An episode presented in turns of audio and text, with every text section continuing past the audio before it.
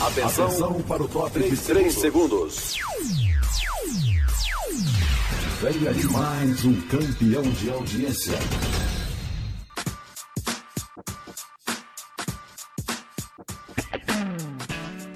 Boa Palavra. Programa da Coordenadoria de Evangelismo e Missões da Convenção Batista Sergipana. apresentação: Lídia Cerqueira.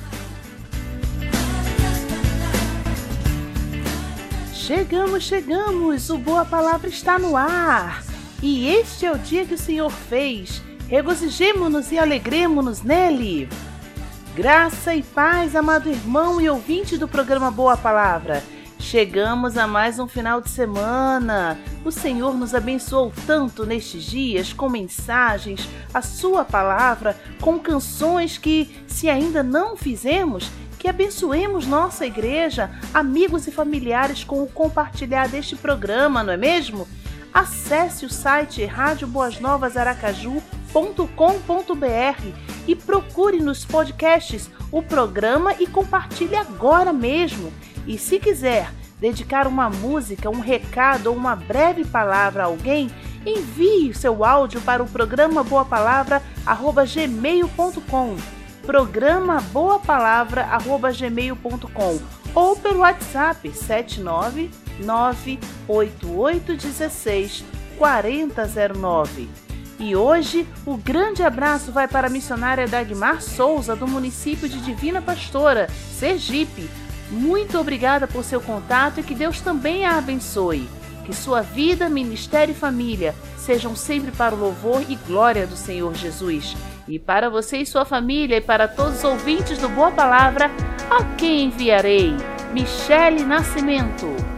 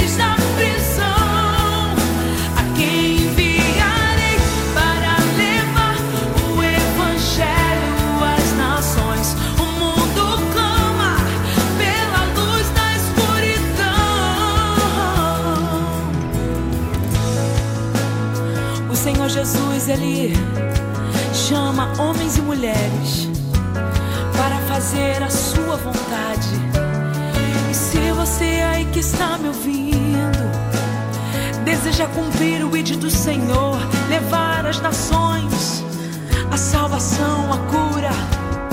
Cante comigo. Leva-me, usa-me, eis-me aqui. Eu quero ser profeta.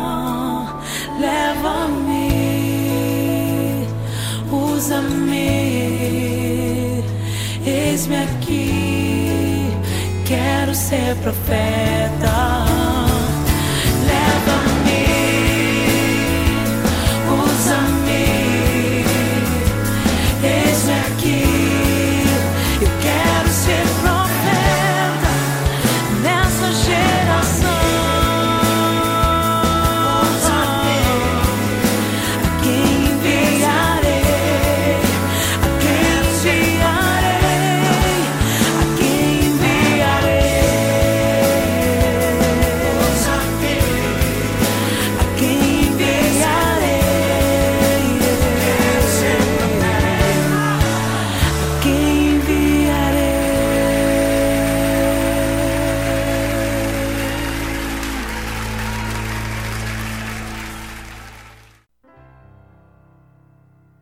Você já abençoou o futuro de seus filhos pela fé?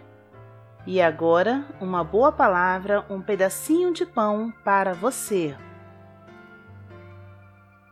Ei, passando para deixar um pedacinho de pão para você. Você sabe o que é abençoar? Segundo o dicionário, abençoar é desejar ou fazer coisas boas em favor de outro. Você já foi abençoado por alguém? Você já abençoou a vida de alguém? A Bíblia diz que pela fé, Isaac abençoou Jacó e Esaú com respeito ao futuro deles. Jacó e Esaú foram frutos de um milagre na vida de Isaac e Rebeca, pois Rebeca era estéril. Quando já estava no fim da vida, Isaac, o pai dos gêmeos, abençoou o futuro de seus filhos pela fé. A fé está em acreditar naquilo que ainda não é visível, e foi assim que Isaac fez. Você sabia que há poder em suas palavras? Então, o que Isaac fez foi colocar sua fé em prática. Você deveria fazer como os heróis de Hebreus 11. Coloque sua fé em prática. Paz e esperança para você, em nome de Jesus. Gabriel Guedes e Nívia Soares. A bênção.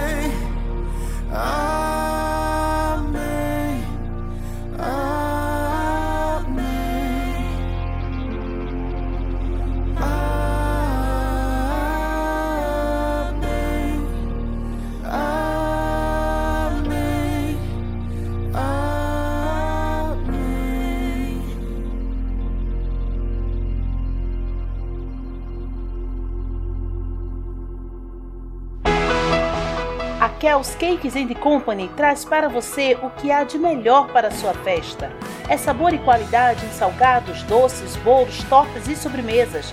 Faça já a sua encomenda 79988177734. Você não vai se arrepender. Kel's Cakes and Company. Tudo feito com carinho e dedicação para você.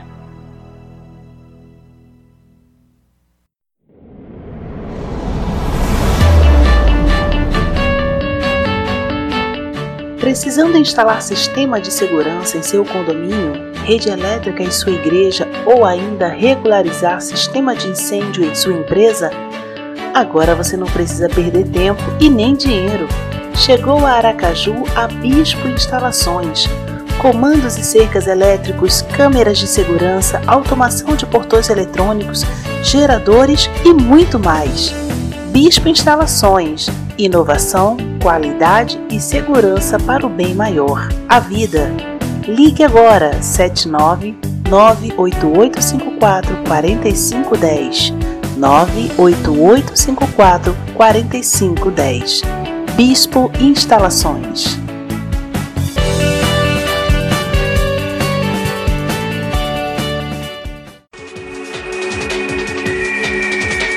Envolva-se, envolva-se, envolva missões, missões.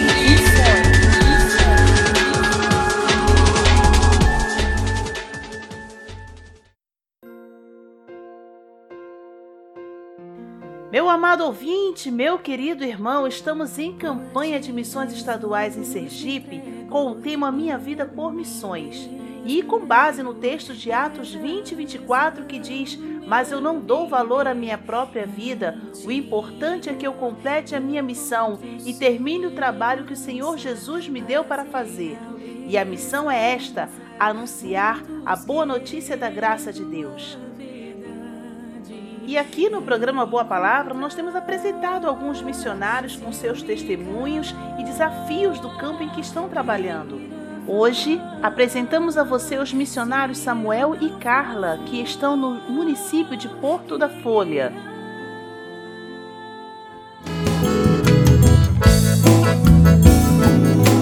Graça e paz, queridos irmãos batistas.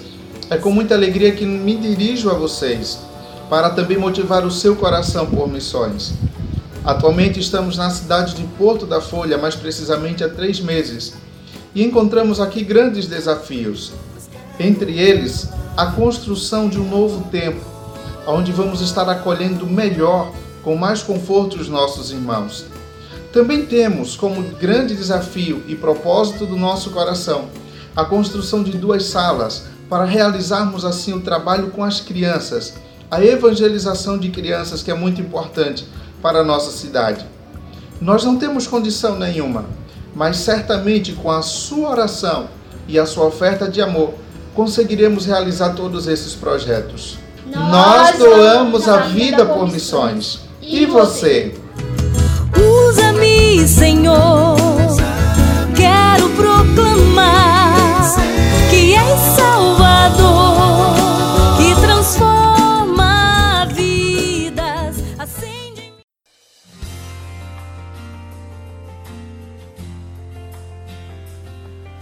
Você deseja participar como adotante de um projeto missionário em Sergipe? Se você tem sentido Deus falar ao seu coração quanto a isso, entre em contato hoje mesmo com a Convenção Batista Sergipana. Ainda há muito o que fazer, muitas vidas a alcançar, projetos a sustentar. Então, não fique de fora do plano sustentador de Deus para a obra missionária. Envie um e-mail informando o valor que deseja contribuir para batistasdesergipe@gmail.com ou ligue para 79 3236 6714 3236 6714 Envolva-se! tem um chamado. Vem aí o terceiro Congresso dos Músicos Batistas de Sergipe. Com oficinas para canto, grupo de louvor e música para crianças, a programação contará com a participação de grandes profissionais da área, músicos segundo o coração de Deus. Gisane Monteiro, pastor Rogério Crispim e Simone Lima, e como orador do congresso, pastor Ivan Torres, músico, professor, arranjador e compositor, transmitindo sempre o evangelho por meio da sua arte. Este evento será no dia 18 de julho, amanhã, totalmente online em www.batistasdesergipe.org.br. Terceiro Congresso dos Músicos Batistas de Sergipe. Participe! Momento Boa Palavra do coração de Deus para o seu coração.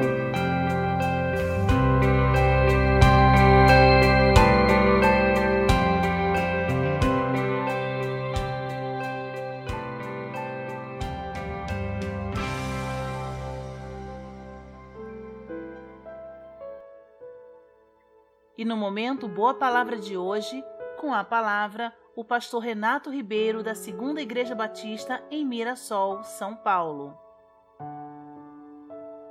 Graça e paz, queridos, graça e paz, querida irmã Lídia, graça e paz, queridos ouvintes do programa Boa Palavra da Convenção Batista Sergipana. Eu quero agradecer inicialmente, antes de meditar na palavra, rapidamente quero agradecer a irmã Lídia pela oportunidade dada a mim de poder compartilhar da palavra, foi muito enriquecedor para mim e durante, estar com os irmãos durante estas semanas. E hoje nós estaremos na nossa nona meditação, nona e última meditação sobre a vida do profeta Jonas. Um homem que recebeu do Senhor um chamado Eu tenho repetido isso e é interessante que à medida que eu repito estas, esta introdução, o Senhor vai falando comigo cada vez que eu trago de volta esta, este chamado na vida de Jonas. E é, é, é um renovo para mim, assim como deve ser para os irmãos. Ao mesmo tempo que é um renovo, também é uma oportunidade de reflexão, é, é, um, é um, um, momento de tristeza também ao ver é, o que Jonas fez e o que eu faço também, talvez o que você já fez. Então é um misto de sentimentos, né? O livro do profeta Jonas é um misto de sentimentos.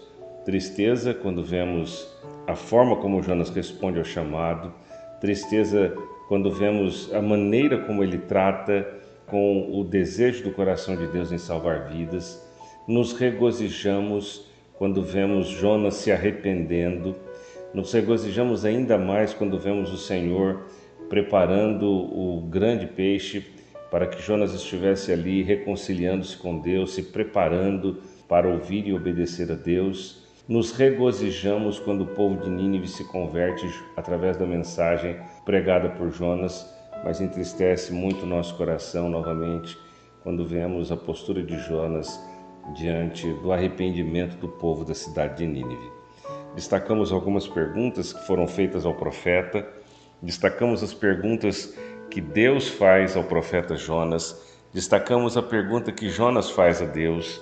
E agora, no último capítulo, nesta nossa última meditação, vamos ver aqui no capítulo 4 o que o Senhor fala para Jonas e o que Jonas fala para Deus. Capítulo 4 do profeta Jonas qual é o diálogo depois da grande manifestação do poder de Deus naquela cidade, do arrependimento daquele povo.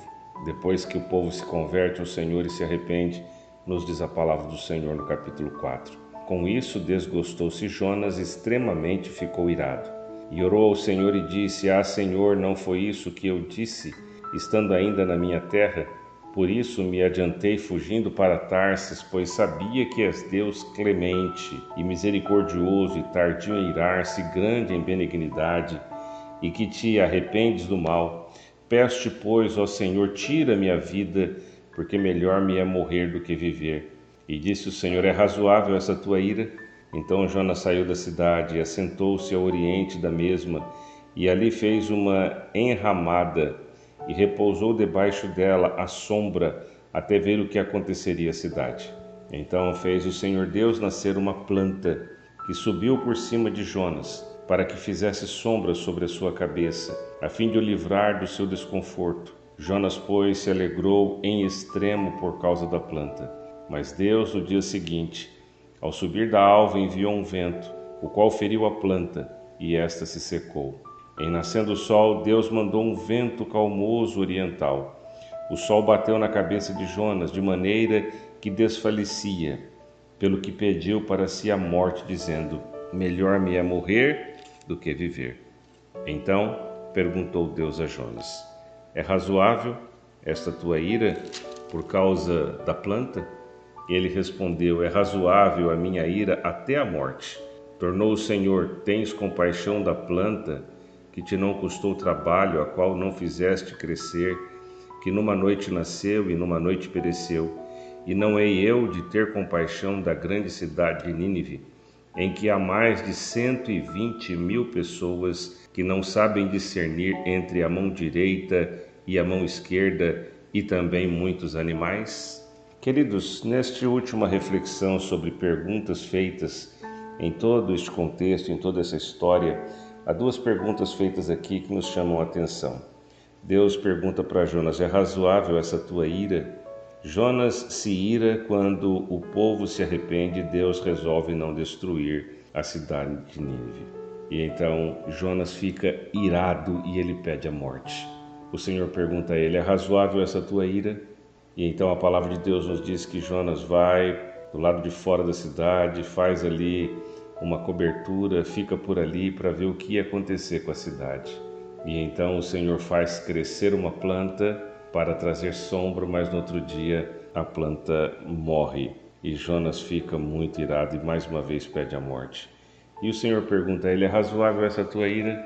E ele responde: É razoável sim, é razoável esta minha ira Queridos, nós muitas vezes no ministério, e talvez você que me escuta, é um pastor, um missionário, um evangelista, um homem ou uma mulher que sempre desejou anunciar a palavra do Senhor, mas talvez você esteja irado e sabe alguns motivos pelos quais nós nos iramos. Talvez você esteja irado com os líderes religiosos com quem você trabalhou ou tem trabalhado, seu pastor, pessoas que estão sobre você como liderança, e você tem estado triste, aborrecido, tem estado muito chateado, e isso tem feito com que você não olhe para as pessoas como sendo elas alvo do amor de Deus. Talvez você esteja decepcionado com as pessoas.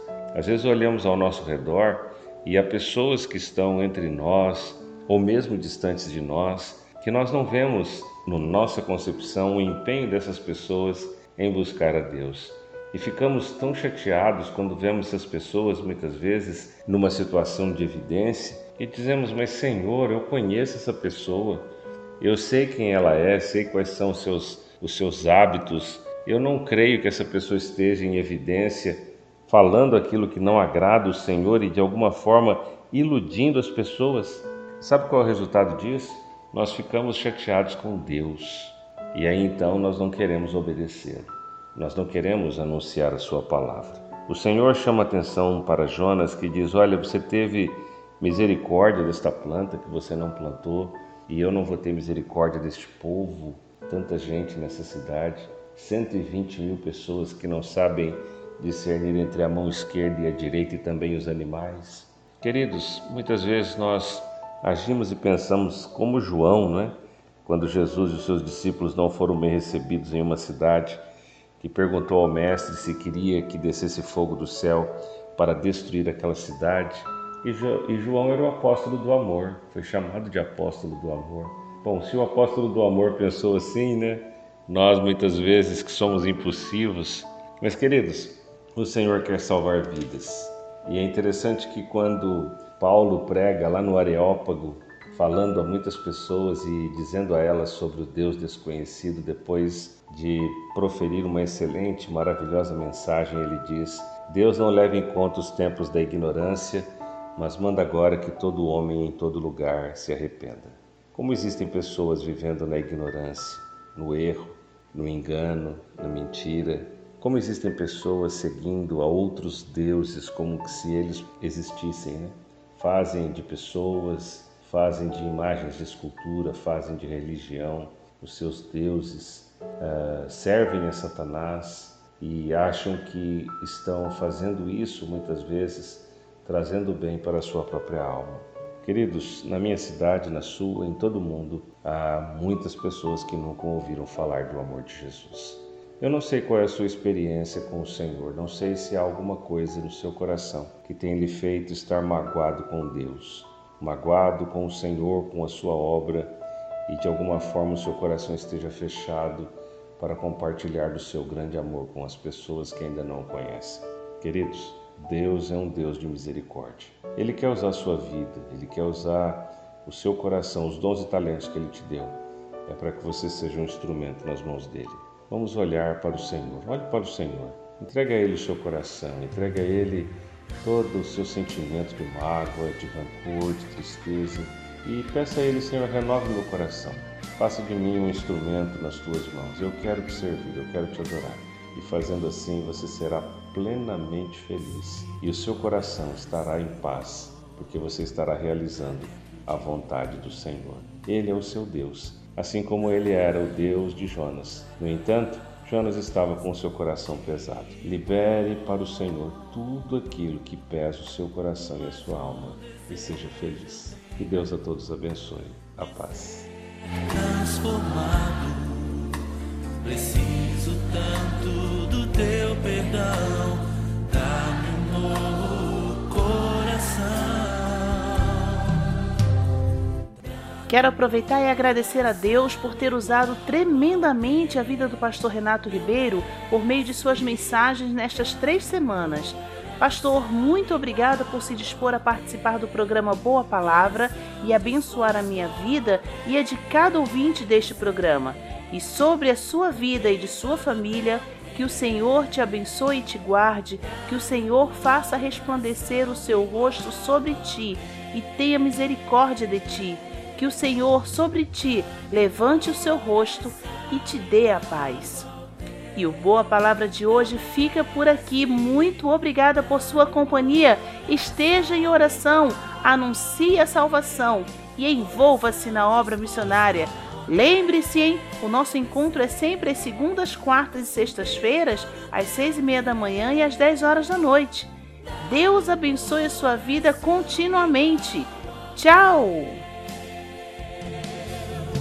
Ensina-me amar.